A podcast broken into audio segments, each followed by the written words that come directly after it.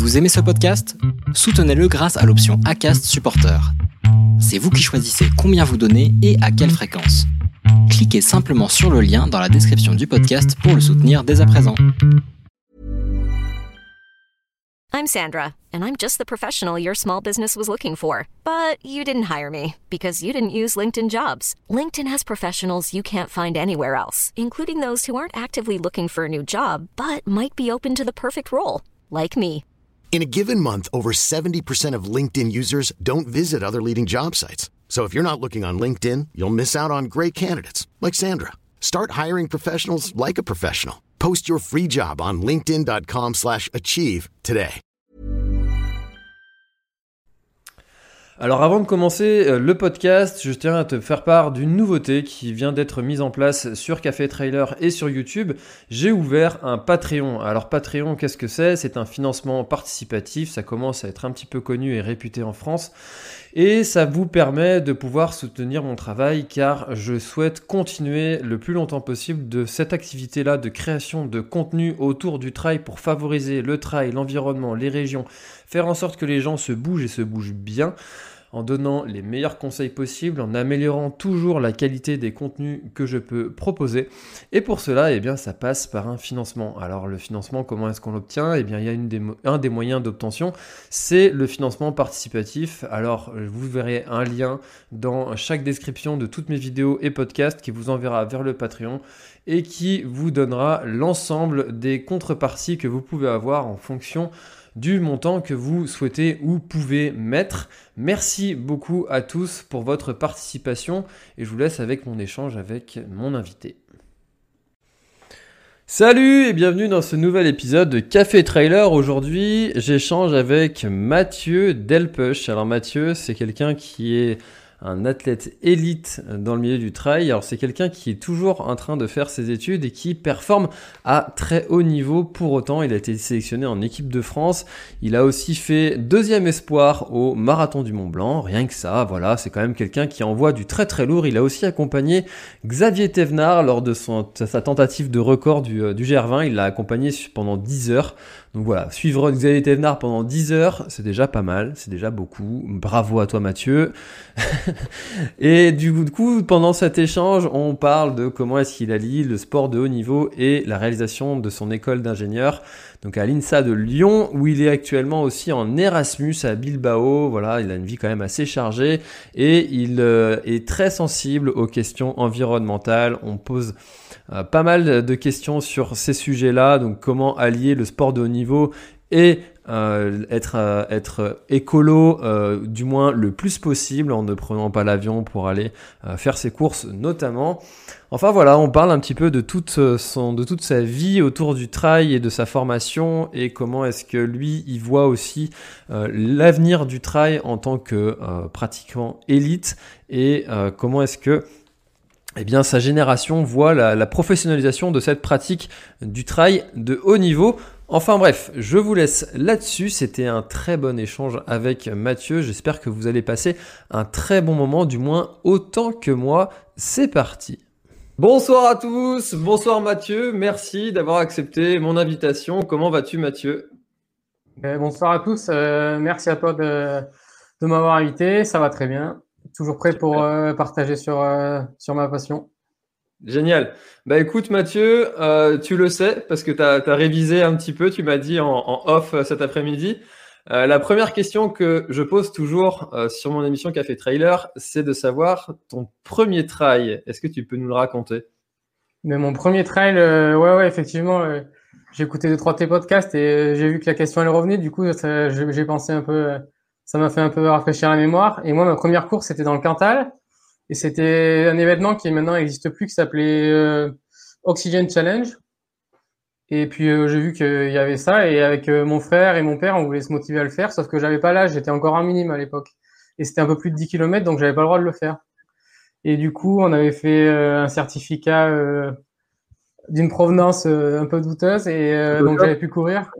Ouais donc j'avais pu courir et c'était mon premier trail et il y avait, il y avait quand même un, gros peloton et puis euh, moi je courais un peu comme ça de temps en temps mais vraiment pas régulièrement.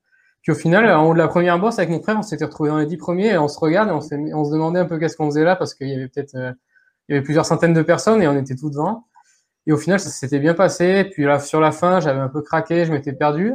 Puis au final, on fait, on doit finir 8 ou 9 ou 9 et 10 avec mon frère, mais c'était, j'avais bien aimé. Et puis c'était, c'était dans le Cantal chez moi, juste à côté de la maison, autour de la station du Luran.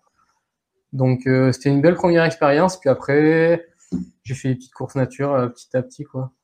D'accord. Et alors du coup, euh, donc t'as pas l'âge pour faire euh, pour faire la course officiellement, mais tu l'as fait quand même et tu finis huitième euh, de cette course-là euh, face à des personnes qui euh, sont qui sont un peu aguerries quand même. Et, et toi, tu te dis, il y a peut-être quelque chose à faire dans ce sport, c'est ça? Ouais, bon, il y avait pas il y avait pas non plus un niveau national ou, ou un exceptionnel, mais c'est sûr qu'il y avait des gens plus entraînés que que moi. Mais ouais, j'ai en fait j'ai vraiment adoré courir dehors et j'ai vu que bon, ça pouvait peut-être marcher, donc ça m'a donné un peu le goût de l'effort. Après, je faisais déjà d'autres sports différents, etc. Mais j'ai bien aimé cette première expérience de, courir dans, les montagnes. Ok.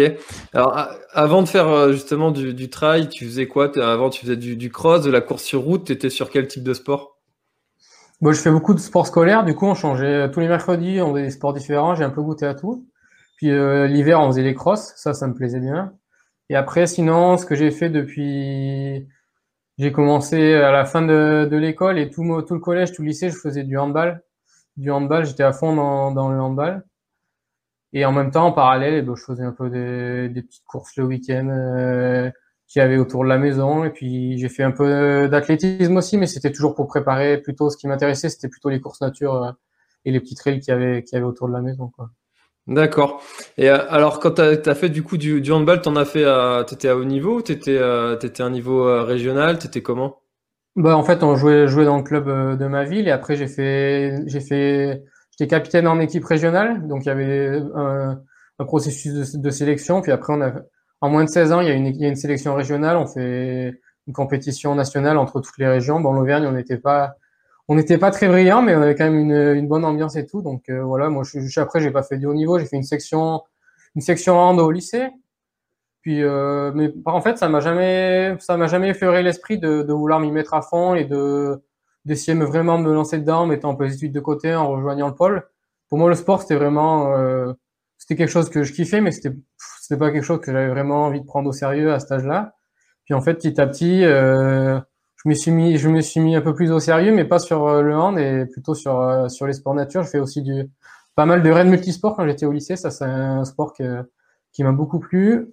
Et puis euh, et puis après la course, j'ai commencé à prendre un coach parce que j'avais envie quand même de faire ça sérieusement. Et puis petit à petit, je me suis mis.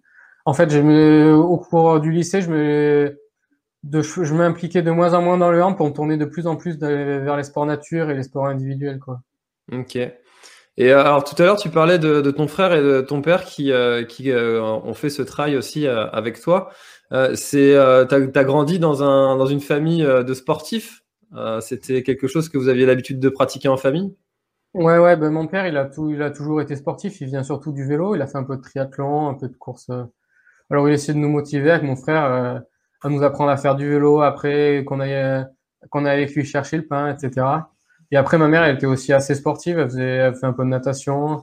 Puis elle nous a toujours soutenus. Donc, euh, on allait voir, quand j'étais tout petit, on allait voir mon père faire des courses de vélo. Puis après, petit à petit, euh, il a arrêté la compétition, mais il continue, il a toujours continué de s'entraîner. Donc, c'est vrai que ouais, j'ai, j'ai quand même grandi dans un, dans un environnement sportif. Et puis, mon frère, il, j'ai un peu suivi. C'est lui qui a commencé le handball. Après, je m'y suis mis aussi. Et après, il a fait beaucoup de vélo quand il était jeune, mais ça, ça, j'avais, pas trop, ça m'attirait moins. Puis moi, mon truc, c'était plus la course à pied. Mais sinon, ouais, on était, on s'entraîne encore ensemble souvent. Euh, c'est cool. Ok, super.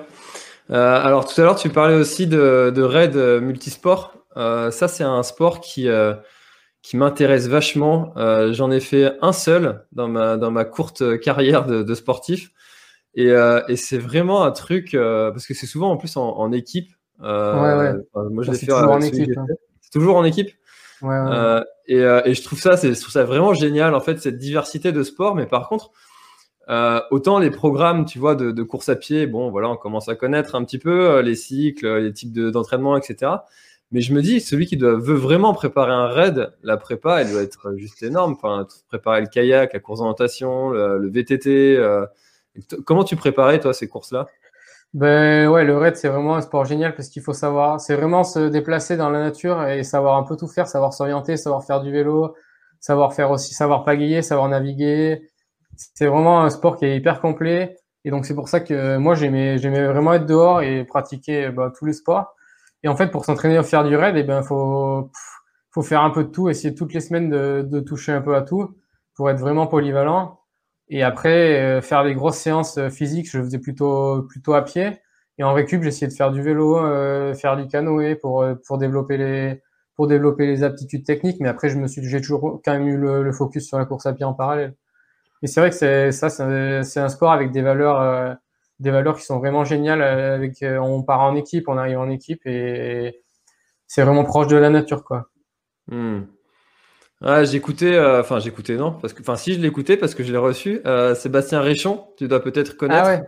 Ouais ouais. Euh, qui, est qui est quelqu'un qui qui est extrêmement bon dans, dans cette discipline. Et et, et on, on, voit en fait son attrait pour justement la nature et sa pratique du wildinisme de d'aller courir en nature de façon le plus la plus autonome possible. toi, c'est quelque chose que que tu aimerais euh, suivre un espèce de chemin euh, de faire des, plus du off, enfin aller vers la nature ou la compétition t'attire vraiment euh, aussi? Bah, Pour l'instant, je suis vraiment quand même centré sur la performance. Après, c'est sûr que les valeurs et quand on voit ce qu'ils font sur le waldinisme ou des traversées en autonomie, des trucs de des trucs de, de barge, c'est quand même quelque chose qui est inspirant.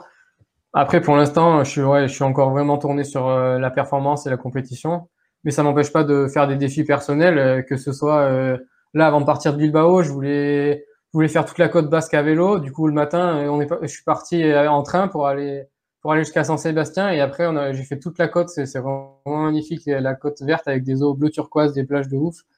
Et au final, j'ai fait 180 bandes dans la journée et ça c'est un peu c'est un peu des choses qui, qui peuvent être comparables où je, cet hiver, il n'y a pas de compétition. Moi, j'avais envie de me faire un défi. Je suis parti de l'appartement ici à Bilbao. Je suis monté à la montagne la plus haute et je suis revenu.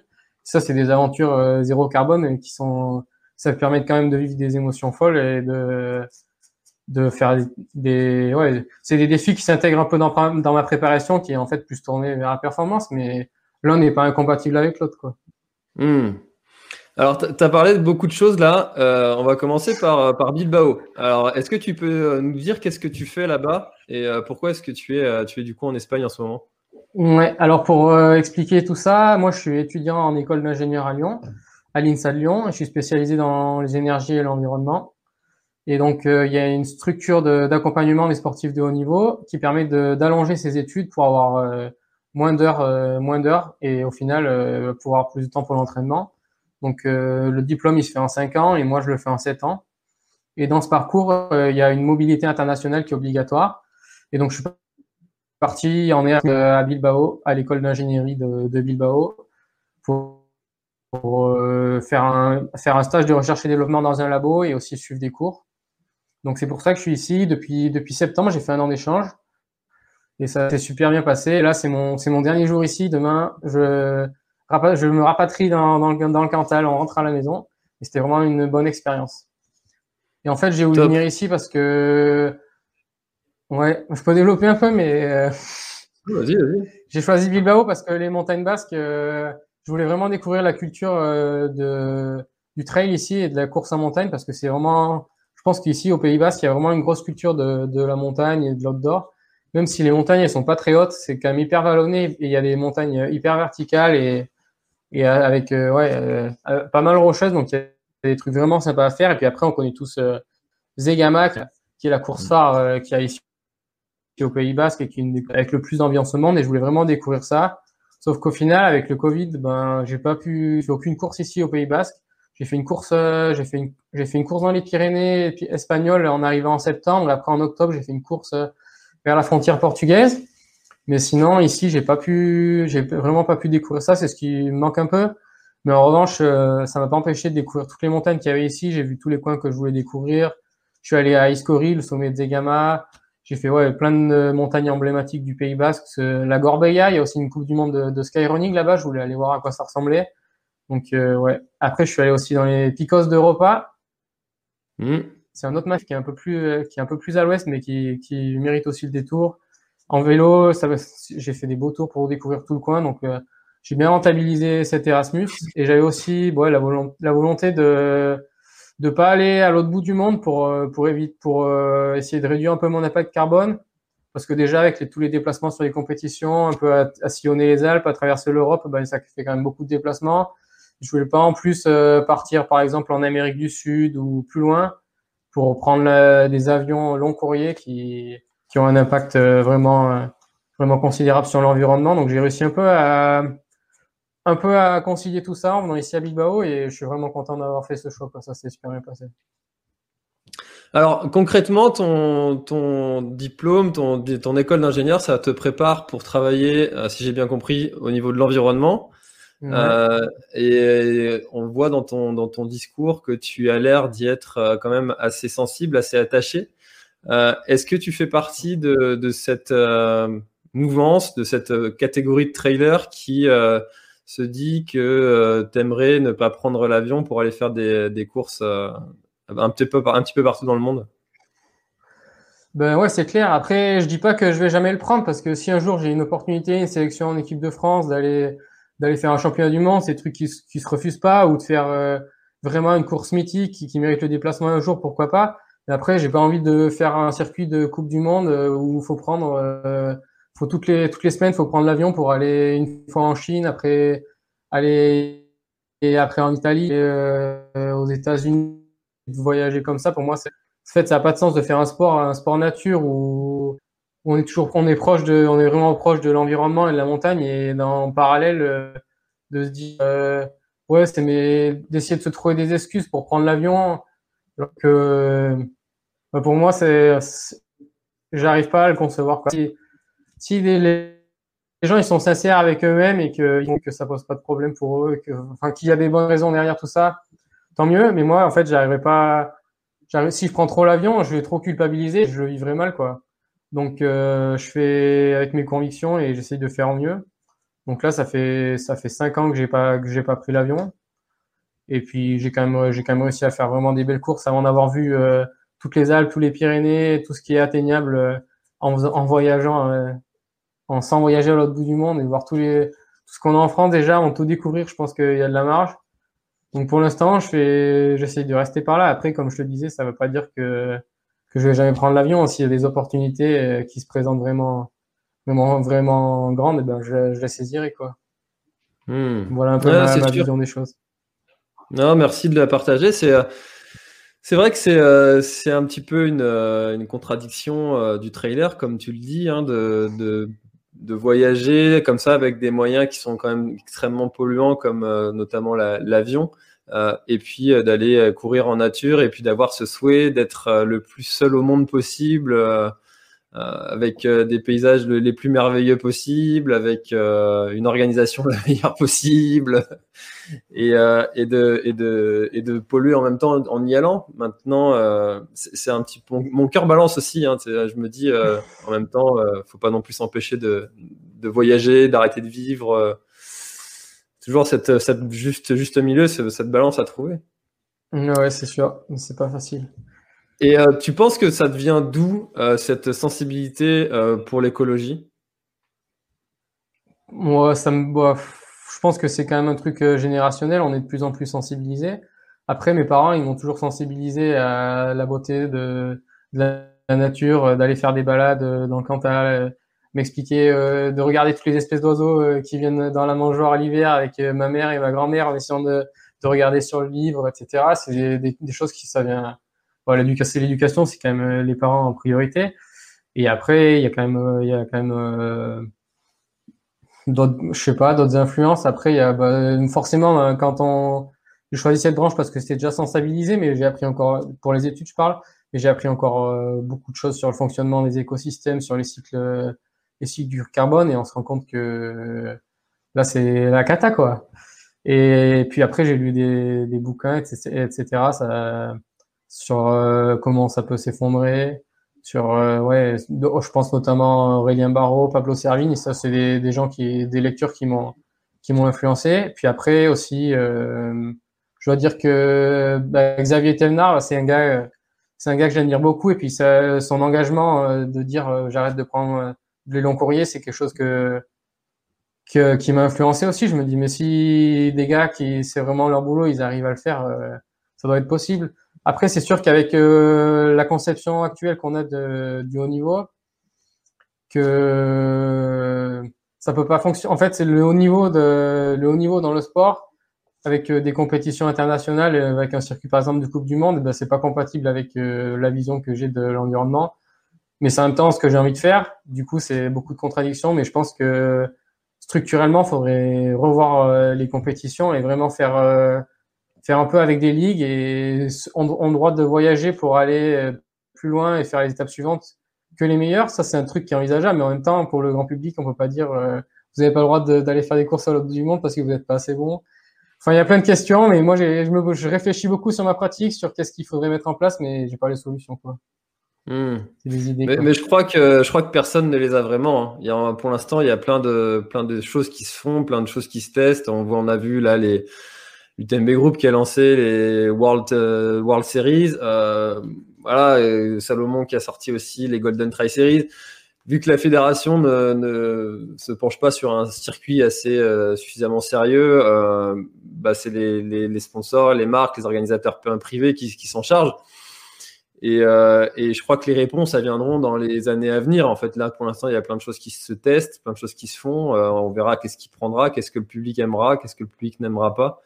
Et puis aussi avec cette, euh, en associant cette euh, dimension euh, écologique, comme tu le dis, parce que oui, effectivement, tu peux pas empêcher quelqu'un d'aller. Enfin, pour l'instant, ça, ça paraît difficilement pensable de dire à quelqu'un, tu fais la diagonale des fous en 66 heures, t'as pas le droit d'y aller. Là, pour l'instant, ça paraît. C'est clair, c'est clair, clair. Enfin, moi, je serais dégoûté en tout cas. ouais, ouais.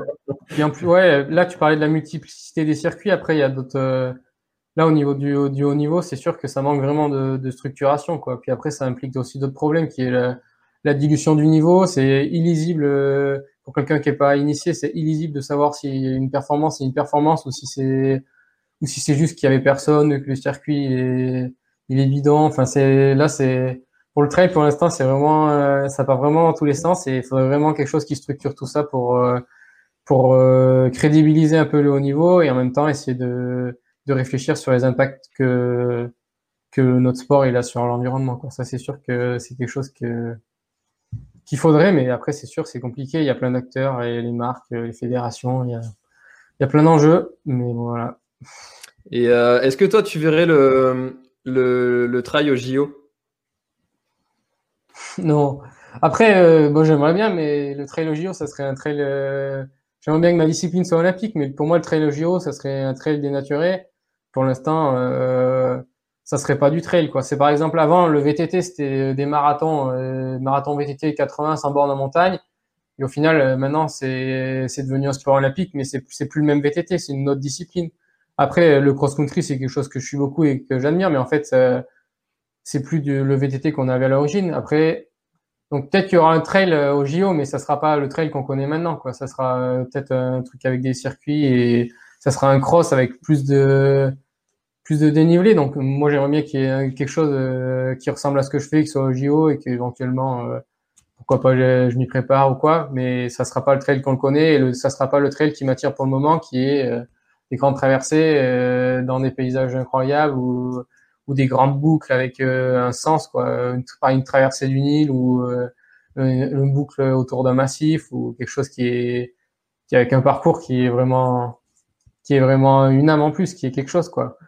Après, bon, on verra bien. Mais ouais, ce que je pense, c'est que s'il y a quelque chose qui se rapproche du trail, ça sera pas ce qui m'attire maintenant, mais ça veut pas dire que j'aurais pas envie de le faire non plus, parce que moi, la performance et la confrontation et le dépassement de soi, c'est aussi des, valeurs qui me parlent et qu'on retrouverait dans un format olympique.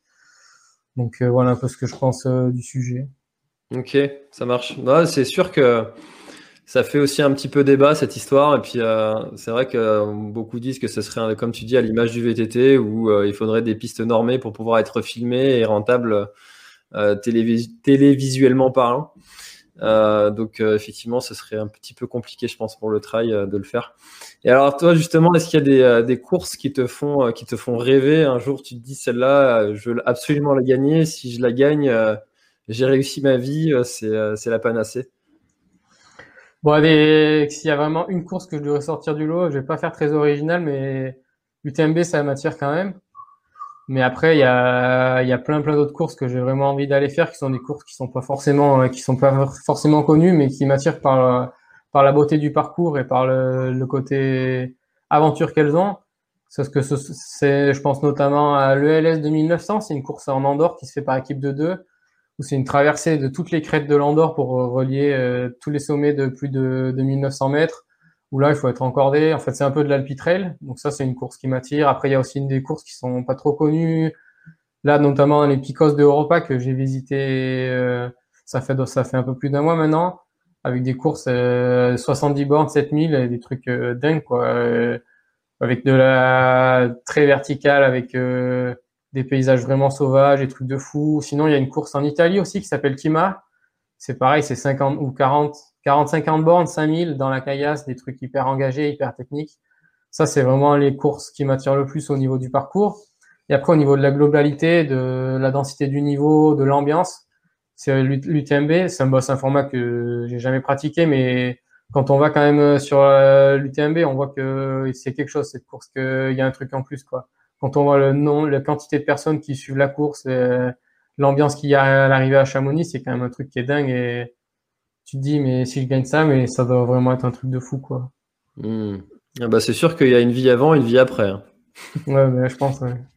Hmm, complètement. Euh, et, ça, c'est euh, donc euh, ça, c'est des, courses que tu penses arriver à aller, à aller cocher sous combien de temps? Parce que là, pour l'instant, tu as fait quoi comme plus grosse distance? Bon après la distance c'est pas la difficulté de c'est pas forcément en soi ce qui est difficile. Finir un UTMB, je pense que c'est atteignable par beaucoup beaucoup de monde, mais gagner UTMB c'est vraiment autre chose. Donc c'est pas parce que pour l'instant j'ai pas fait des grandes distances que que j'arriverai pas à finir. Mais sinon, pour répondre à ta question, le plus long que j'ai fait à l'entraînement, ça devait être une soixantaine de bornes. Et en course, euh, en course, le plus long que j'ai fait, ça va être le trail des aiguilles rouges, ça faisait 55. Et sinon, à l'automne dernier, j'ai fait, j'ai fait 110 en trois jours sur une course aussi, une course à étapes en Espagne. Après, j'ai fait des sorties longues. J'ai fait, bah, j'ai accompagné Xavier Thévenard euh, l'été dernier sur GR20 pendant 10 heures. Mmh. Donc ça, j'étais, j'avais aussi des super bonnes sensations. J'étais vraiment content. Donc, euh, ouais, le long pour l'instant, ça m'attire quand même pas mal. Mais c'est vrai que j'ai pas fait des épreuves euh, des, en course, euh, des trucs de plus de 6h30, quoi. D'accord. Et alors, est-ce que tu peux nous parler justement de, cette, euh, de cet accompagnement de, de Xavier Thévenard sur le, sur le GR20 Qu'est-ce que toi, tu as fait comme portion et est-ce que tu as pensé de, de, cette, de cette aventure? Ouais, ben moi j'ai eu la chance d'être intégré vraiment au cœur du projet puisque j'étais j'étais logé avec chez les parents de Xavier. Donc ça, c'était vraiment cool. Donc j'ai pu vraiment vivre, j'ai j'ai pu vraiment vivre l'aventure de de l'intérieur et de voir un peu euh, tout l'aspect organisationnel et tout ce qu'il faut, tout ce qui va derrière, euh, tout ce qu'on voit pas. Donc ça, c'était vraiment cool un peu de, de voir un peu comment tout marche euh, et de tout le boulot qu'il y a à fournir pour faire un événement comme ça. Et après, moi, j'ai couru, il avait déjà, j'ai rejoint à midi, donc il avait déjà 8 heures dans les pattes. 8 heures de, du nord, elle est plus technique. Mm à épuiser un peu tous les pays sur Corse qu'il suivait. Et donc euh, après j'ai fait, je suis parti du col, euh, là j'ai un trou, et j'ai fait la part une partie euh, lac de Capanel et après euh, ouais, là les noms ça m'échappe un peu, mais il y avait encore beaucoup de montagnes, il y avait beaucoup de crêtes jusqu'à jusqu'à Vidzavon en fait. J'ai fait jusqu'à Vidzavon, j'étais j'étais vraiment là pour l'assister au maximum, donc je portais ses bâtons, je transportais son eau, je lui donnais à manger, etc. J'étais, j'étais vraiment à bloc. Je courais au refuge pour faire tamponner euh, juste avant qu'il arrive et qu'on perde pas de temps. Et après, vu que j'avais des sensations encore pas trop mal après 8 heures. J'ai dit, ben, je vais essayer de continuer un peu. Bon, j'étais plus euh, juste, j'y avais quelqu'un d'autre pour s'occuper vraiment de lui, mais j'étais dans le groupe et je voulais essayer de suivre pour voir un peu jusqu'où j'allais tenir. Après, il y a la nuit qui a commencé à tomber. J'ai fait deux heures de plus et là, j'ai senti que l'énergie a commencé à baisser. Donc, j'ai dit que je me suis arrêté au bout de 10 heures, mais c'était vraiment, c'était vraiment un truc de un truc de fou quoi avec hmm. euh, il y avait aussi l'ambiance qui se dégageait et vraiment il a aussi à vraiment tenir le, le soutien de, de tous les corps et toute l'île a fédéré autour de lui tous les trailers euh, locaux donc ça c'était vraiment c'était vraiment une belle performance d'arriver à fédérer comme ça et de que tout le monde soit derrière lui. Et moi, j'ai, ouais, j'ai, puis les paysages corses, c'est un truc de fou. Les, le GR20, c'est vraiment quelque chose à faire et quelque chose à vivre. C'est, c'est vraiment hyper technique, c'est hyper vertical, hyper, euh, hyper minéral, c'est, c'est vraiment trop beau, quoi. Et puis, euh, là, j'ai une petite pensée pour, euh, en pensant à ça, j'ai une petite pensée pour Lambert Saint-Élie qui va se lancer là, au mois de juin, pour essayer de, de faire la tentative de, de la traversée et d'essayer de battre le record. Donc il avait accompagné Xav sur la première partie, puis là il s'est entraîné comme un fou. Je pense que c'est vraiment un, c'est vraiment un projet de dingue et je pense que là il est à fond. Donc euh, je lui souhaite le meilleur. Bah, c'est tout ce qu'on lui souhaite effectivement euh, pour, pour essayer d'aller battre, d'aller chercher ce, ce record. Euh, comme tu dis, c'est c'est vraiment une performance incroyable et moi je l'ai fait en cinq jours le GR20 et quand tu le fais en, dans ces, dans ces conditions-là, euh, tu te rends compte vraiment de ce que c'est euh, que d'aller taper des, des 30 heures. Euh. Ouais, ouais, c'est clair. Hein. C'est clair. Moi aussi, je l'ai fait en rando il y a 3-4 ans avec, avec des copains, avec Johan Beaujard et Sylvain Cachard, qui sont maintenant aussi des trailers de, de, très haut niveau.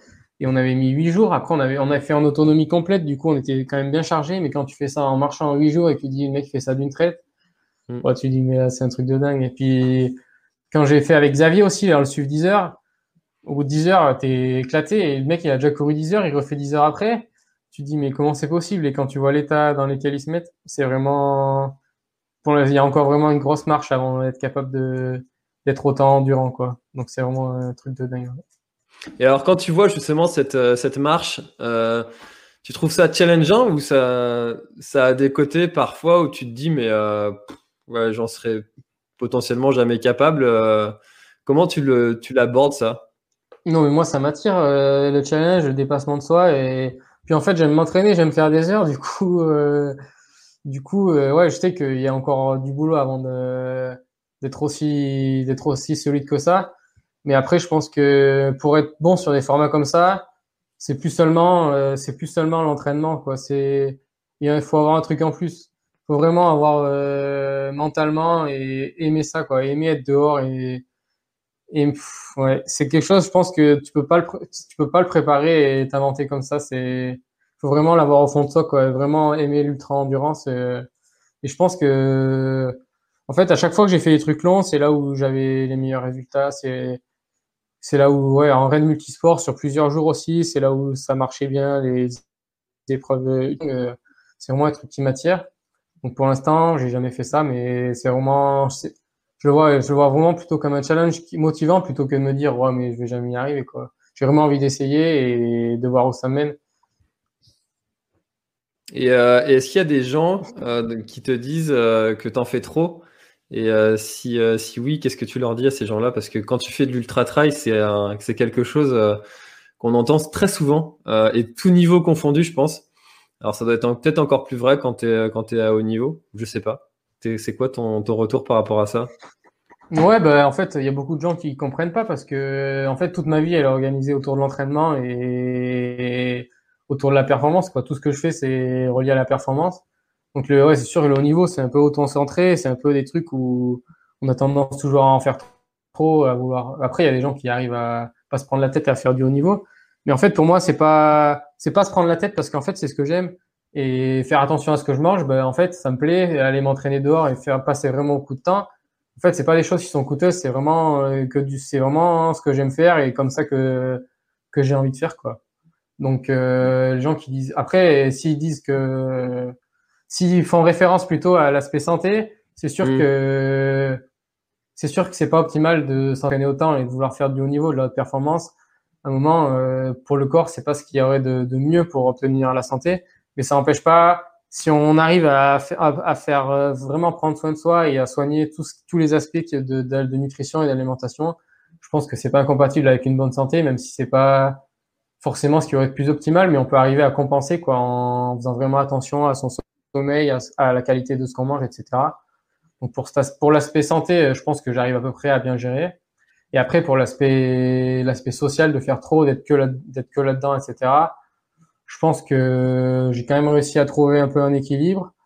Et euh, en fait, c'est c'est ça que j'aime faire. J'aime pas forcément euh, aller à une soirée et au, fait, au bout d'une demi-heure, je me dis, mais qu'est-ce que je fais là? Par contre, quand je vais courir, au bout de cinq heures, je me dis, bon, mais on continue, non, c'est trop bien. Donc ça, c'est ce que j'aime faire et moi, ça me motive.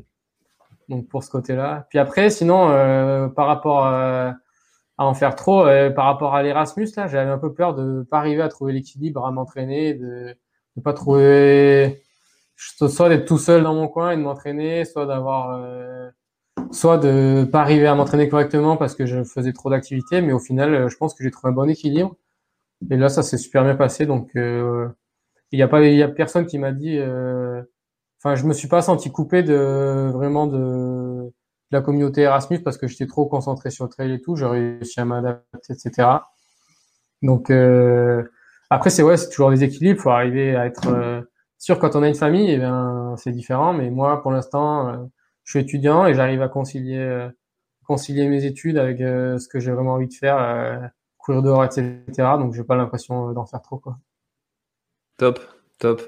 Alors, je ne l'ai pas dit au tout début, mais vous pouvez poser toutes vos questions à, Mathieu si, si, vous le souhaitez et on se fera un plaisir d'y répondre. Et il y a Julien qui a une question un petit peu pour continuer notre discussion sur cet équilibre. Euh, le quel futur équilibre vie pro, perso et vie de coureur de haut niveau euh, Est-ce que tu as une idée Cas extrême, Hugo Ferrari, Hugo Ferrari que j'ai reçu ici et qu'on salue, euh, qui travaille en condensé pour dégager du temps. Alors il travaille pas vraiment en condensé, c'est qu'il travaille le week-end vu son métier de, speaker. est-ce que toi, tu as, réfléchi à cette, ce futur-là? Comment est-ce que tu l'envisages? Le, bah Pour l'instant, Là, il me reste euh, un an d'études pour euh, finaliser pour finaliser mon diplôme. Donc pour l'instant, je vais continuer de m'entraîner à bloc et tout en suivant le tout en suivant le cursus euh, comme ouais, tout en suivant le cursus. Et donc là, c'est sûr que dans un an ou peut-être un peu plus si j'allonge encore, la question va se poser. Et là, c'est sûr qu'en ce moment, c'est une période clé pour savoir qu'est-ce que je vais faire parce que si je veux essayer de me lancer à fond dans le trail pendant une année ou deux, faut que je fasse des résultats euh, cet été euh, et ouais cet été et, en début d'année prochaine pour essayer de, de, dégager un peu des sponsoring plus importants et pouvoir euh, pouvoir faire ça, pouvoir essayer vraiment de me mettre à 100% pendant un an ou deux, voir ce que ça donne. Donc ça c'est un truc que j'ai un peu en tête. Mais sinon, si ça marche pas dessus là, ça marche pas trop je fais des résultats plutôt moyens, bah, bah, je trouverai un travail et puis je continuerai de m'entraîner parce que c'est ce qui me fait kiffer. Et mais je le ferai peut-être un peu moins tourner la sur la performance, mais plus sur des défis perso, etc. On, on va voir ce qui, ce qui se profile, mais moi j'aimerais bien, j'aimerais bien essayer de me lancer un peu à fond là-dedans pendant, ouais, pendant un an ou deux euh, pour avoir vraiment être vraiment soigner ma récup à fond, pour essayer d'atteindre vraiment mon potentiel maximum, quoi pas avoir de regrets en me disant euh, si j'avais fait les choses un peu mieux pendant un an ou deux, peut-être que ça aurait pu marcher encore mieux. J'ai vraiment essayé d'aller, envie d'aller chercher de mon plein potentiel. Et puis, sauf que là, en ce moment, ben, il n'y a pas trop de courses pour faire ses preuves et pour, euh, pour développer tout ça. Donc, on va voir ce qui se présente, mais pour l'instant, euh, je suis pas, vu que, en fait, j'ai mon diplôme, je suis pas trop stressé pour, pour l'avenir. Et puis, en même temps, pour l'instant, euh, j'ai pas de famille à entretenir, etc. Donc, je peux vivre euh, de façon, euh, ouais, de façon assez modeste et vraiment une vie sobre. Euh, j'ai pas besoin, j'ai pas besoin de gagner des 100 et des 1000 pour euh, pour être heureux. Je pense que c'est un peu ce qui ce qui dégage Hugo. C'est un peu, il dit, ouais, je gagne pas énormément, mais par contre, je vis de ma passion et mon boulot, ça me fait kiffer, quoi. Donc ça, c'est c'est des choses, euh, ouais, ça m'inspire pas mal. Il a réussi à se lancer vraiment dans ce qu'il avait envie de faire. Et même si, ouais, et puis en vivant sobrement, ben, ça peut marcher. Donc on verra. Puis après, j'ai quand même mon diplôme d'ingénieur qui est, qui est un peu mon parachute. Je pense que surtout dans le domaine, dans le domaine dans lequel je, me forme, euh, je pense qu'il y a du travail.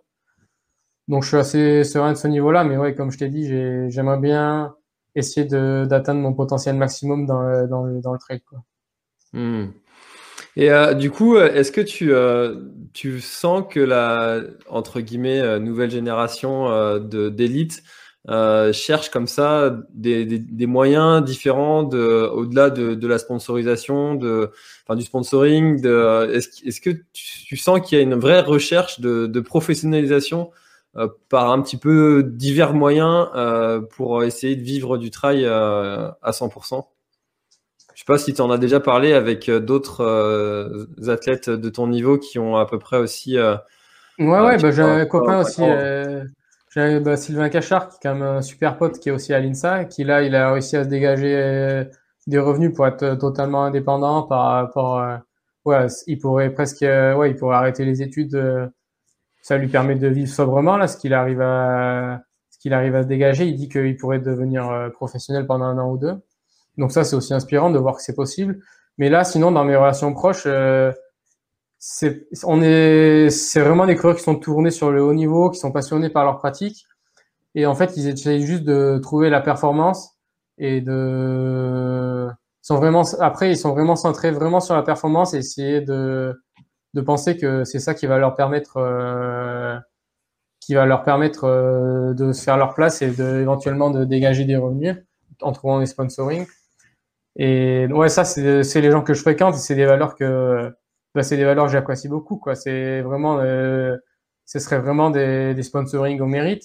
Sauf que maintenant, c'est plus comme ça que ça joue. Du coup, faut arriver un peu à jouer, à faire son, faire sa place sur les réseaux sociaux, à développer des trucs en plus, à faire de la valeur ajoutée pour euh, pour intéresser des marques qui, qui, pourraient qui pourraient nous financer quoi parce que les primes de course euh, c'est pas ça qui fait vivre dans le trail.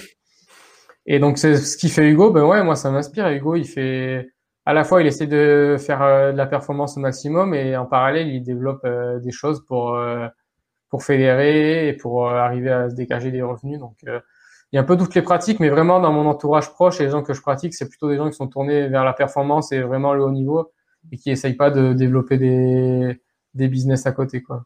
Hmm. Bah, c'est vrai que c'est euh, c'est des compétences que qu'il faudrait, euh, enfin que les marques demandent à ce que les athlètes élites euh, aient, mais tout le monde n'a pas l'envie ni la capacité d'aller développer un réseau social, devenir community manager, devenir podcaster, devenir devenir ce qu'on n'est pas en fait. Euh, c'est pour ça que c'est parfois euh, important que les fédérations suivent et puissent aider les athlètes de haut niveau comme ça, mais on n'y est pas encore dans le trail. Ouais, c'est clair. Maintenant, dans le trail, c'est sûr, faut être, euh, faut être à la fois coureur et à la fois communicant, quoi. Donc mm. c'est les puristes, ils trouvent ça un peu dommage. Après, maintenant, c'est c'est comme ça, quoi. Il faut l'accepter et arriver à s'adapter, quoi. Si on veut, si on veut survivre, il faut s'adapter. Moi, c'est au début, ben communiquer, ça, ça me pesait un peu. Puis au final, on se prend au jeu, on aime bien, on aime bien voir les retours. On voit quand si ça, si ça marche, ben, on est content, etc. Donc moi, je vais pas dire que que j'aime pas que j'aime pas ça parce que c'est pas vrai. Moi, j'aime bien communiquer et, essayer de développer un peu mon image sur les réseaux sociaux. Mais c'est sûr que parfois, ben, quand on est vraiment concentré sur le niveau, qu'on passe ses journées à faire ça, et que euh, il y a des gens qui arrivent à, à vivre de ça alors que euh, ils mettent moins, moins d'implication dans, euh, dans leur entraînement. Quand on est vraiment tourné à la performance, ça, ça fait serrer les dents. Mais maintenant, maintenant, si je vois, je sais comme ça que ça marche, il faut l'accepter, quoi. C'est sûr mmh. que pour une marque, eh ben, même si tu cours vite, mais t'influences personne, et eh ben, forcément, euh, c'est dommage, dommage, mais c'est comme ça, c'est la réalité, quoi. Mmh. Ouais, c'est sûr, ça demande de l'adaptation, euh, et puis, euh, ça, ça fait, comme tu dis, ça fait grincer des dents euh, certains quand euh, il y a des influenceurs qui euh, arrivent à dégager des, des milliers d'euros avec quelques stories. Et puis que toi, tu tu t'entraînes tous les jours pour, pour performer et puis que tu n'as personne qui veut t'accompagner. Mmh. Ça peut effectivement faire, faire rager un petit peu, mais comme tu le dis, c'est l'évolution de la société et c'est comme ça. c'est clair. Euh, alors, il y a Frédéric qui te demande quel est ton prochain objectif euh, de cette saison en compétition et surtout quelle est la course ultime pour toi qui te fait rêver. Alors, la course ultime, on en a parlé un petit peu tout à l'heure, c'était euh, l'UTMB. mais alors, cette saison, du coup, toi, tu as, prévu quoi? Du coup, tu nous en parlais un petit peu tout à l'heure qu'il allait falloir que tu que appuies un petit peu sur la craie là, pour, pour performer. et c'est où que tu as envie d'aller d'aller chercher des, des podiums? Et bien là, mon premier objectif sur ce début de saison, c'est le 90 km du Mont Blanc. Donc il devait avoir lieu le dernier week-end de juin, puis c'était décalé d'une semaine, donc ça sera le, le 2 juillet. Et donc là, depuis, depuis janvier, mon objectif, il est vraiment focalisé là-dessus, quoi. J'ai fait énormément de, de rando courses, beaucoup plus d'heures que, que d'habitude, parce que c'est, un format, bah, la gagne, c'est en 11 heures, quoi. Donc euh, c'est vraiment une grosse marche, mais j'ai vraiment envie d'aller essayer. Maintenant, ça fait dix ans que je m'entraîne, j'augmente petit à petit les distances. Et donc, euh, je pense que c'est pas, je pense que c'est assez cohérent de, de maintenant d'essayer d'aller un peu, de mettre un premier pas dans l'ultra. Donc ça, c'est mon premier gros objectif. Et puis, ouais, la course ultime, bah, j'en ai déjà parlé sur l'UTMB. Et donc, pour préparer OS 90, j'ai fait, ouais, j'ai fait une grosse base euh, classique euh, l'hiver, quoi, un peu de, énormément de séances avec du travail de pied, du renfort. J'ai couru aussi beaucoup pour développer au maximum un peu toutes les qualités du coureur. Et là, plus on se rapproche de la course, plus je fais des spécifiques. Donc pour une course longue comme ça, euh, il y a vraiment d'autres qualités que ce qu'il faut avoir sur une course en montagne de 10 km qui, qui vont être à travailler. Donc euh, évidemment l'endurance de base, mais aussi des qualités musculaires qui sont pour encaisser le dénivelé négatif, quoi. Parce que ça, c'est l'excentrique, ça fracasse vraiment. Et là, il y a ces 90 km avec 6000 mètres de dénivelé. Donc euh, même si tu as une grosse, si as une VO2 de 90 millilitres euh, par minute par kilo, euh, si t'as jamais fait de, de, de descente, eh au bout de 2000 mètres de dénivelé négatif, tu vas pas, tu vas pas monter bien vite. Donc ça, c'est des qualités qu'il faut travailler aussi, de, faire des descentes assez rapides, puis travailler aussi, ouais, faire des randos courses, quoi. Prendre les bâtons et puis partir dans la montagne. Puis j'ai fait aussi beaucoup de vélo pour préparer plus les longues distances, l'endurance de force et puis du volume à basse intensité sans trop de choc. Donc voilà un peu comment je me suis préparé. Puis après, j'ai fait quand même des, bah, je suis venu, alors je suis entré en France faire la course, euh, la seule course qu'il y a eu jusqu'à maintenant, le trail de la Cité de Pierre. Mmh. Donc c'est des courses, euh, ça m'empêche pas de faire des courses courtes et de continuer d'essayer de, travailler, de, de, performer un peu sur plus court. Donc là, c'est un 30 bornes. Il y avait un sacré niveau national et je fais, je fais huitième. Donc euh, j'ai quand même réussi à développer cet hiver euh, des qualités de vitesse. Et voilà pas faire trop trop long tout de suite euh, tout de suite mais là j'ai envie d'essayer le 90 c'est vraiment un truc qui me motive. Puis dans la vallée de Chamonix c'est quand même c'est quand même une sacrée vallée c'est quand même une ville mythique. Donc euh, on va aller voir ce que ça donne là-bas. J'espère que ça va marcher. Top. Bah, c'est tout ce qu'on peut te souhaiter hein. que ça fonctionne que ça le fasse. euh, et du coup tu t'en parles un petit peu de ton, entraînement. Il y a, y, a, plusieurs écoles hein, sur la, la façon de, de s'entraîner d'arriver au meilleur niveau à un jour J, euh, il y a la team euh, quantité vs euh, la team qualité. Euh, toi, tu es plutôt de quelle, quelle équipe? Est-ce que tu mixes un petit peu des deux? Est-ce que tu es, comment? Moi, je suis maintenant, je suis pensé la, la, qualité dans la quantité. non, ben, pour faire un ultra, si tu fais pas de quantité, ça va être compliqué quand même. Hein. Mais sinon, pour faire du court, c'est sûr qu'il faut arriver à trouver l'équilibre. Moi qui aime beaucoup m'entraîner, c'est aussi c'est peut-être aussi pour ça que je me tourne naturellement vers l'ultra parce que j'aime vraiment être dehors et faire beaucoup d'entraînement.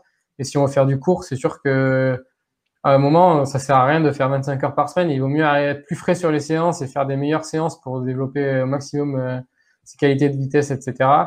Plutôt que de faire des heures et des heures. Après, l'endurance aérobie, c'est c'est aussi euh, et développer tout le système d'aérobie, c'est des leviers de performance, mais ça va créer trop de fatigue pour pouvoir être bon sur du court. Donc, c'est sûr, faut arriver à trouver le juste équilibre. Mais moi, j'aime bien, j'aime bien m'entraîner beaucoup. Donc là, cette année, j'ai fait, je fais quand même beaucoup de quantité, mais ça n'empêche pas de, de, caler quand même euh, des bonnes séances, euh, de un peu de tout, de tout type, mais un peu de tout quoi. Tu te fais accompagner toujours dans, ton, dans ta préparation? Ouais, ouais. Bah, jusqu'à, en fait, quand je suis entré chez ASICS en 2015, j'ai rencontré Benoît Nav. Donc, mmh. il m'a suivi pendant, pendant quatre ans. Et là, allez, à l'automne dernier, j'avais un peu besoin de, de renouveau. Donc, j'étais avec Benoît, j'ai quand même eu une progression euh, régulière et constante. J'étais, j'étais super content. Et là, j'avais vraiment envie de, j'avais besoin de quelqu'un qui pouvait m'accorder plus de temps et que, qui, Benoît, c'est quelqu'un qui, qui a plein de projets, qui est demandé de partout parce que c'est quand même, c'est quand même une pointure. Du coup, euh, il est super demandé. Et donc, j'avais besoin de quelqu'un qui puisse plus s'investir dans mon suivi, de, d'analyser vraiment les séances en détail, de beaucoup, d'avoir plus d'échanges, de sentir que ce soit plus cadré, quoi. Et donc, je me suis tourné vers Nicolas Martin. Et donc là, on travaille ensemble depuis octobre. Et je pense que j'ai, ça a confirmé en compétition, mais je pense que j'ai vraiment passé un bon cap. J'ai vraiment progressé là depuis qu'on travaille ensemble. Et là, ouais, on s'appelle régulièrement et c'est un suivi qui, me plaît bien. D'accord. Est-ce qu'il euh, il y a quelque chose dans, dans l'ultra euh, qui, te, qui te fait peur? Non, j'ai pas peur, moi. Euh... J'y vais. Non, mais après... ouais, mais c'est sûr que je pense que dans l'ultra, euh, il y a des moments où il va falloir souffrir. Hein. C'est sûr que c'est des trucs. Euh... c'est des trucs, ça fait. On n'est pas fort, on n'est pas serein quand on y va. On sait jamais l'ultra, on sait jamais. Une course en montagne, euh, sur un podium, tu peux, tu peux en donner, tu peux presque le remplir avant le départ. Un ultra, ben, il y a tellement de facteurs qui entrent en compte, donc c'est ça, c'est super compliqué.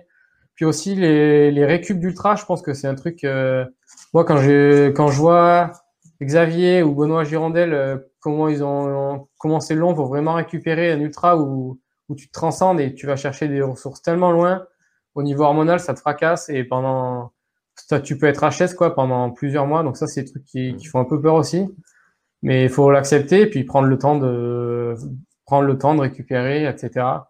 Donc ça, c'est aussi un truc qui fait, ouais, qui peut, qui peut, qui peut faire peur quand on le dit, mais il faut juste euh, en être conscient quoi quand on le fait et pas pas prendre une semaine de récup, dire ah ben j'ai plus mal aux jambes, euh, je continue, mais vraiment écouter les sensations, écouter le corps et prendre, prendre lui laisser le temps de se réparer quoi. Hmm. Donc ça c'est moi j'aime tellement m'entraîner, je me dis mais je vais pas y arriver, mais je pense que en s'écoutant bien et en étant bien suivi et encadré, je pense qu'il n'y a pas forcément de, de problème quoi. Hmm, très bien.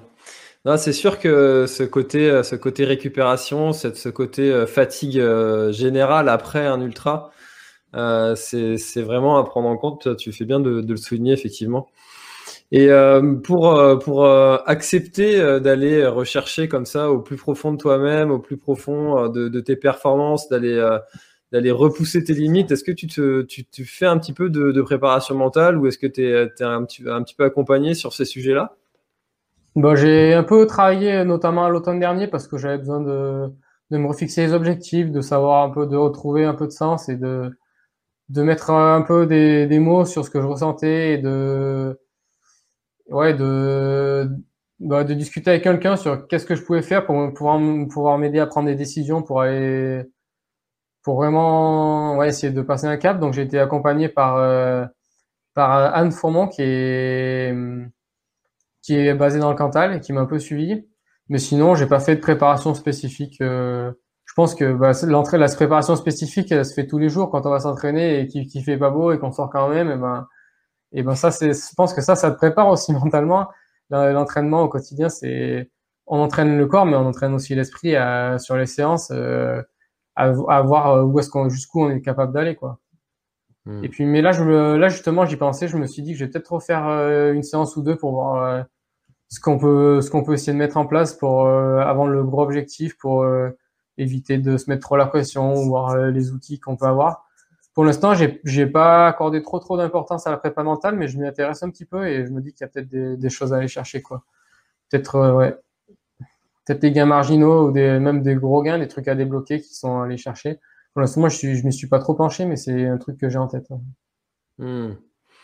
c'est vraiment quelque chose qui, euh, qui m'intéresse vraiment beaucoup, ça, parce que euh, je, me dis que au bout d'un moment, les plans d'entraînement, les, les, entraîneurs qui euh, suivent des athlètes comme ça depuis plusieurs années et qui, euh, qui ont des progressions comme ça euh, assez régulières au début, et puis après ça stagne, ça stagne quand même au bout d'un moment.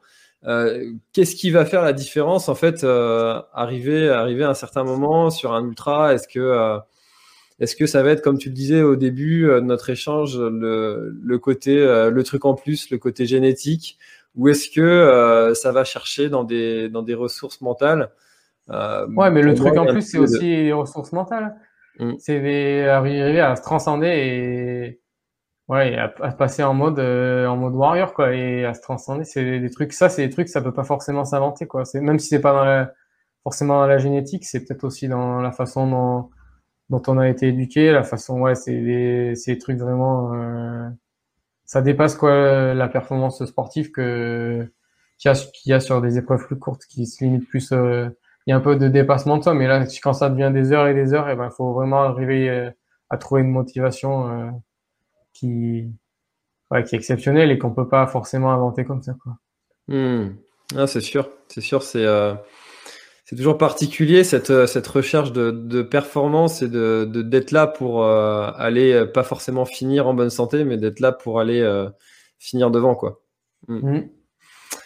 alors, il y, a, y, a, Cédric qui, qui aimerait savoir si tu as des références sur route et comptes-tu, sinon comptes-tu y venir occasionnellement? Alors, tu nous disais au début là que tu avais fait un petit peu d'athlétisme, un petit peu de cross. C'est vrai qu'on n'a pas, tu nous as pas dit si tu avais fait un petit peu de route de, référence sur marathon, sur semi, sur des choses comme ça. Alors non, j'ai fait j'ai fait de l'athlé ouais quand j'étais en cadet, j'ai fait un tout petit peu de piste, mais c'était c'était pas trop compatible avec, saison de montagne, avec la saison de montagne qui m'attirait plus. Du coup, par contre, l'hiver, les, les cross, je pense que c'est vraiment l'école de la course à pied, quoi. C'est vraiment là où il y a, où tout le monde est rassemblé, que ce soit les pistards, les montagnards, il y a les triathlètes qui viennent. Donc, euh, c'est vraiment là où il y a, on peut vraiment voir si le haut niveau, quoi. C'est vraiment, c'est vraiment l'école de la course à pied, c'est le dépassement de soi. Ça, c'est vraiment une discipline que, qu'il faut que les jeunes fassent absolument, quoi, jusqu'à la fin des années juniors. Je pense que, dans la formation d'un athlète, quelle que soit sa discipline plus tard. Je pense que c'est vraiment un truc euh, qu'il faut faire quoi. Et après la route, euh, non, j'en ai, j'en ai, j'ai fait un 10 km en junior où j'ai fait 34 minutes 10. Donc ça c'est ma meilleure performance jusque là. Après, euh, je vais pas te dire je vaux tant, je vaux tant. Euh, pour moi ça n'a pas de sens. Soit tu l'as fait, soit tu l'as pas fait. Donc je vais pas te dire un temps que je pense. Je pense que je peux aller un peu plus vite maintenant si je faisais quelques séances spécifiques. Mais c'est pas, en fait, euh, je suis tellement tourné sur le trail que c'est pas quelque chose que j'ai envie de me, dans lequel j'ai envie de m'impliquer. Donc, euh, je fais quand même, des, je fais quand même des séances euh, un petit peu à place. J'en ai fait pas mal cet hiver pour travailler la vitesse, mais pour l'instant, j'ai pas de, de, référence à donner, quoi. Et c'est pas, ouais, c'est pas du tout quelque chose qui m'attire. donc, en fait, en fait, j'ai pas envie de faire un, un semi sans être préparé, quoi. Si j'ai envie, si un jour je me dis je le fais, c'est vraiment je vais vraiment m'impliquer dedans et je vais envie de le préparer pendant pendant quelques mois. Et là, je suis plus concentré sur euh, le trail, du coup, ça ça ça, ça s'imbrique pas bien, quoi. Hmm. Donc pour l'instant, je l'ai pas fait. C'est vrai que c'est difficilement compatible euh, quand on est à la recherche d'une performance vraiment optimale. Euh, ça peut ça peut l'être sur ça peut sur des formats qui sont plus roulants ou la course en montagne où il faut vraiment avoir des qualités athlétiques hors du commun, mais sur les formats que, qui m'attirent moi, des formats techniques montagneux et longs, euh, je pense qu'il y a beaucoup de choses à travailler avant d'aller faire un 10 km route et d'y gagner quelque chose. Quoi. Mmh, carrément. Euh, alors, est-ce que j'avais euh, une question qui, qui, qui m'intéresse beaucoup Est-ce que émotionnellement, il y a un trail, un moment dans un trail qui te, qui te revient, qui te marque et tu te dis waouh, j'ai vécu ça euh, Bon, en fait, les émotions les plus fortes, c'est toujours euh, les émotions partagées, quoi. Que ce soit, euh, bah, en, fait, que dans les, dans, le raid multisport aussi, ce qui est, ce qui est trop bien dans ce sport, c'est que quand, quand, ça marche pas, ben, on est une équipe, mais quand ça marche, euh, c'est trop bien de partager des victoires avec des copains, quoi. Moi, j'avais gagné le championnat de France et ça, c'était un super souvenir. J'ai gagné aussi quelque chose qui était une Coupe du Monde de Legend. Bon, ça il y a eu qu'une édition, mais ça, c'est des trucs, euh, faire des trucs en équipe, ça, ça décuple vraiment les émotions. Et après, dans le trail, euh, quand j'ai fait des, des, belles courses avec euh, avec des copains qui me soutenaient, qui étaient au bord du parcours, ça, ça décuple aussi les émotions. quand on a une assistance qui vient avec toi et de que ça marche bien, ça c'est c'est des, des, grands souvenirs. Donc là, qui, qui me viennent, il y a la marathon race que j'avais fait en 2018 où je fais deuxième derrière Thibaut Garivier. Et au départ, je devais avoir la 20e côte je j'étais pas trop attendu. Mais j'avais les copains tout du long du parcours qui m'avaient encouragé comme des fous. Donc ça, c'était, c'était trop bien, quoi, d'arriver un peu à faire une performance à laquelle je m'attendais pas trop, avec euh, le soutien des, copains, il y avait une bonne ambiance. Après les courses, euh, il y a aussi une course euh, à Zermatt, une Coupe du Monde de skyrunning où j'avais fait sixième et j'avais des copains qui étaient venus m'assister. Il y avait mon père aussi qui était là. Et là, j'avais fait pareil une course à laquelle je m'attendais pas trop. Ça, c'est, j'étais trop content. Et puis euh, en 2019, j'allais dire l'an dernier, mais il y, a eu, il y a eu un an entre les deux euh, où il n'y a pas eu grand chose. En 2019, j'ai gagné, j'ai gagné à Chamonix le Trail des Aiguilles Rouges, où là, j'avais mes parents et aussi deux copains qui m'avaient fait l'assistance. Et ça, c'était un, c'était un grand souvenir, quoi. En fait, euh, on se tirait la bourre avec Clément Mollier dans, sur le long du parcours et puis descendre sur Argentière au kilomètre à peu près 35-40 il me prend une minute d'avance, puis euh, je passe au ravito, je traverse le ravito à balle. Il y a ma mère qui me tend un bidon, je le chope, euh, je bois et je, je voulais pas m'arrêter pour euh, essayer d'aller à fond et, et, de rattraper Clément Moulier qui était devant. Et après, je me rends compte, en fait, il y a un copain qui me court derrière, il me fait T'es premier, t'es premier. Il, il, il, est pas sorti du ravito. Il était en fait, il était assis dans le ravito, je l'avais pas vu. Et moi, j'étais, je traçais à blog et j'étais premier. Au début, je savais pas. Et après, quand il m'a dit ça, mais là, j'avais, j'avais un pied qui me faisait trop trop mal, j'avais une douleur dans un pied. mais j'ai serré les dents. Je, je, je, suis allé jusqu'au bout. C'était puis de, de, gagner. Il y avait quand même une bonne ambiance. Il y avait du monde et il y avait mes parents et mes potes à l'arrivée. C'était des émotions fous quoi. Hmm. Finalement, tu aurais peut-être préféré pas le savoir. Non, non, c'était bien, mais ça m'a mis. Euh, ouais, ouais c'est vrai que je sais pas si je serais allé plus vite ou moins vite, mais quand j'ai su ça, euh, ouais, je me suis dit, vas-y, serre les dents, là, maintenant, euh, maintenant, faut y aller. Et, puis, ouais, le, le, soulagement, les émotions à l'arrivée, puis dans, dans cette vallée mythique, c'était, c'est quand même un grand souvenir. Top. c'est, clair que ça doit être absolument dingue.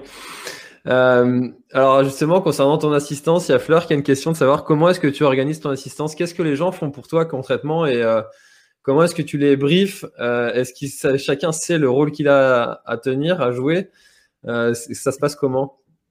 Bon, pour l'instant, j'ai pas fait d'ultra où il y a vraiment où l'assistance est vraiment déterminante, mais souvent c'est soit des copains, soit des parents qui viennent. Et en fait moi, je suis quand même quelqu'un d'assez méticuleux et j'essaye de mettre toutes les chances de mon côté. Du coup, avant la course, j'analyse, euh, quand c'est des courses importantes, j'analyse toutes les sections, tout, j'essaye de savoir, de faire un plan de course qui est hyper clair, euh, à cinq minutes près, à quelle heure je vais passer là, quelle heure je vais passer là, combien de temps je vais mettre dans cette descente, dans cette montée. Je passe beaucoup de temps à analyser les profils et à préparer qu'est-ce que je vais manger dans cette montée. À ce moment-là, je vais manger ça, je vais manger ça. Du coup, je fais des calculs, je prépare tout, je fais un tableur Excel où, j'écris sur euh, des feuilles euh, qu'est-ce que je vais manger.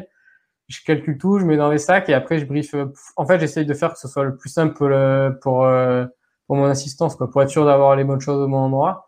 Et sinon, sur un ravito, euh, en fait, j'ai jamais fait d'épreuve où tu arrives, tu t'assois, tu changes les trucs. plus long que j'ai fait, c'était 6 heures. Du coup, tu as, as 3-4 ravitaux et à chaque fois, c'est un peu pareil. J'arrive, jette les flasques, en fait, j'essaie vraiment d'optimiser, de pas m'arrêter. Quoi. J'arrive, jette les flasques, je mets deux flasques, jette les papiers, je mets les, du ravitaillement euh, dans mon sac et puis je repars. Quoi. Donc c'est des trucs assez simples. Hein. en 30 secondes, c'est réglé. Quoi. Ouais, c'est ça. On peut faire euh, une répétition avant pour euh, être sûr qu'on fasse dans le bon ordre, que je mette en premier les flasques, après je, je remplis le, la nourriture, ce qui reste. Mais il y a, des fois, il y a peut-être une, une frontale enlevée, un truc comme ça, mais voilà comment ça comment je m'organise. Et puis ouais, je dis, je note sur une feuille, je donne la feuille à mon équipe d'assistance à tel endroit, j'ai besoin de ça et ça, et je vais donner ça et ça, et je, sais déjà tout ce que je vais faire. C'est comme ça que, que je m'organise quoi. Puis je fais aussi les calculs sur les temps de trajet. Si je sais qu'à ce point-là, je fais tous les calculs avant pour le, pour pas leur dire ben, je veux que vous soyez là et là et qu'en fait je me rends compte qu'en courant ça va mettre 25 minutes et qu'en voiture ça va mettre 40 minutes. Je fais aussi je calcule aussi tous les trajets pour être sûr et savoir est-ce que chacun ils ont à faire pour euh, que ce soit plus simple et que ce soit bien organisé quoi. Ouais, donc ça, prend du temps mais bon euh, ça fait partie de la préparation de la course c'est aussi un truc qui me plaît dans dans l'ultra c'est qu'il y a il y a d'autres facteurs, il y a pas juste euh, courir plus vite, c'est qu'il y a aussi ouais, savoir il y a de la gestion et il y a de l'organisation et c'est des trucs que moi j'aime bien, je pense que ça peut me ça peut m'avantager aussi quand il y a plus de facteurs à prendre en compte, l'alimentation etc. Donc ça c'est un truc que j'aime bien aussi. Et alors, comment tu fais pour estimer euh, le temps que tu vas mettre entre, euh, entre deux points? Eh ben, je regarde la pente, je regarde la distance. Si c'est une course très importante, il y a des chances que je sois allé la reconnaître, sauf si c'est à l'autre bout du monde. Je regarde euh, les segments Strava du coin, combien de temps ils ont sur le, parcours, combien de temps ils ont mis les autres années. Je regarde les, les live trails avec les intervalles des autres années. Je regarde à peu près les gens de mon niveau. Et après, on arrive à se faire une idée si on connaît la technicité du parcours aussi, ça donne, euh, ça donne une idée. Puis en fait, ce que je fais souvent, c'est que je me dis, je pense que là, sur cette section, je peux courir à telle allure, et après, je multiplie par la distance, et puis je fais des, par montée, par descente, et je, fais des petites sections que, que, je, que je vais sommer, quoi. C'est comme ça que je mmh. m'organise, mais en fait, j'aime beaucoup les cartes. Du coup, je prends la carte IGN euh, sur la moitié de l'écran. Ensuite, sur l'autre moitié de l'écran, je mets les courses Strava des autres années, des autres coureurs qui sont devant pour voir euh, le, leur vitesse, etc. J'analyse un peu tout, ces trucs que, que j'aime bien passer du temps comme ça. Hmm. Ah, tu, tu, fais vraiment partie de ce que j'appelle les ingénieurs du trail, ceux qui ont besoin de. Bah...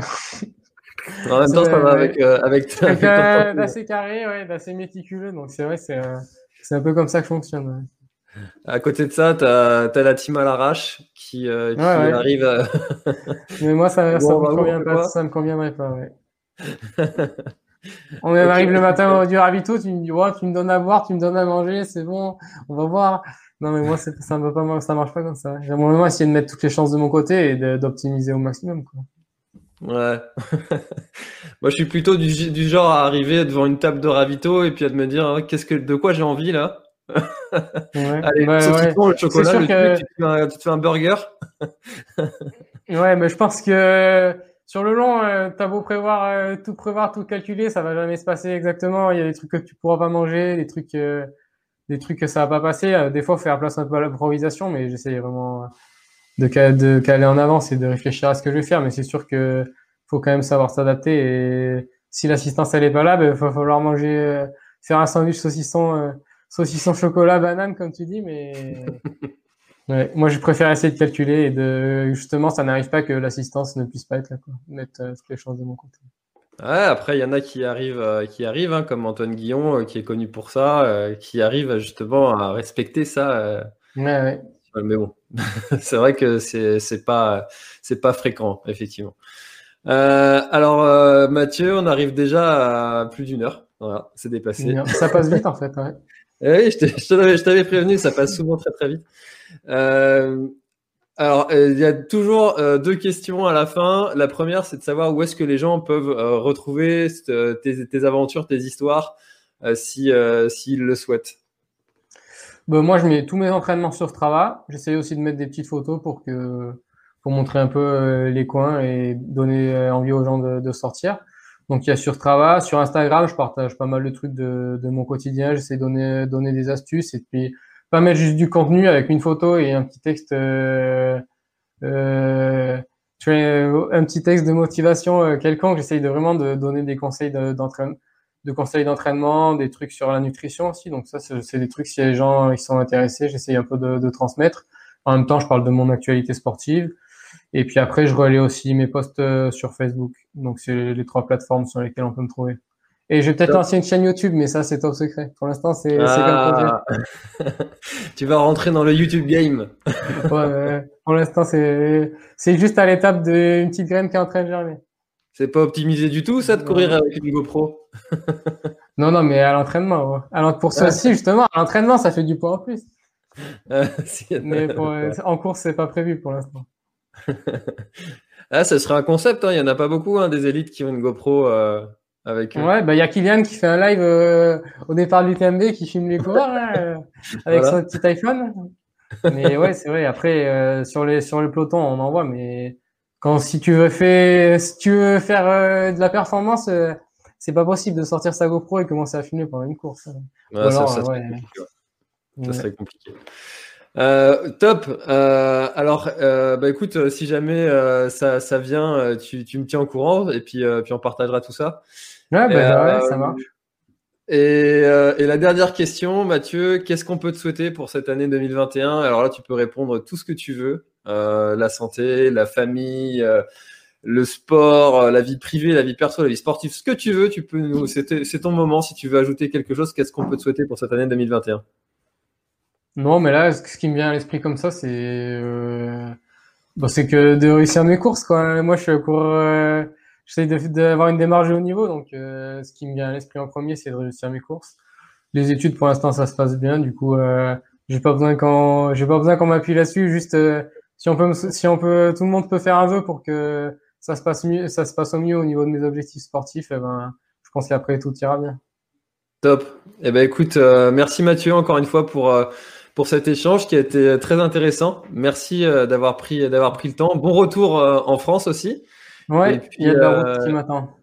Voilà. merci beaucoup à tous aussi d'avoir été présents dans l'espace commentaire. Je suis désolé encore une fois, j'ai pas pu afficher toutes les questions. Mais écoutez, merci beaucoup à tous. Et puis, euh, bah Mathieu, euh, bon bon travail du coup cette année et euh, bonne chance, bon courage sur le sur le 90 du Mont Blanc.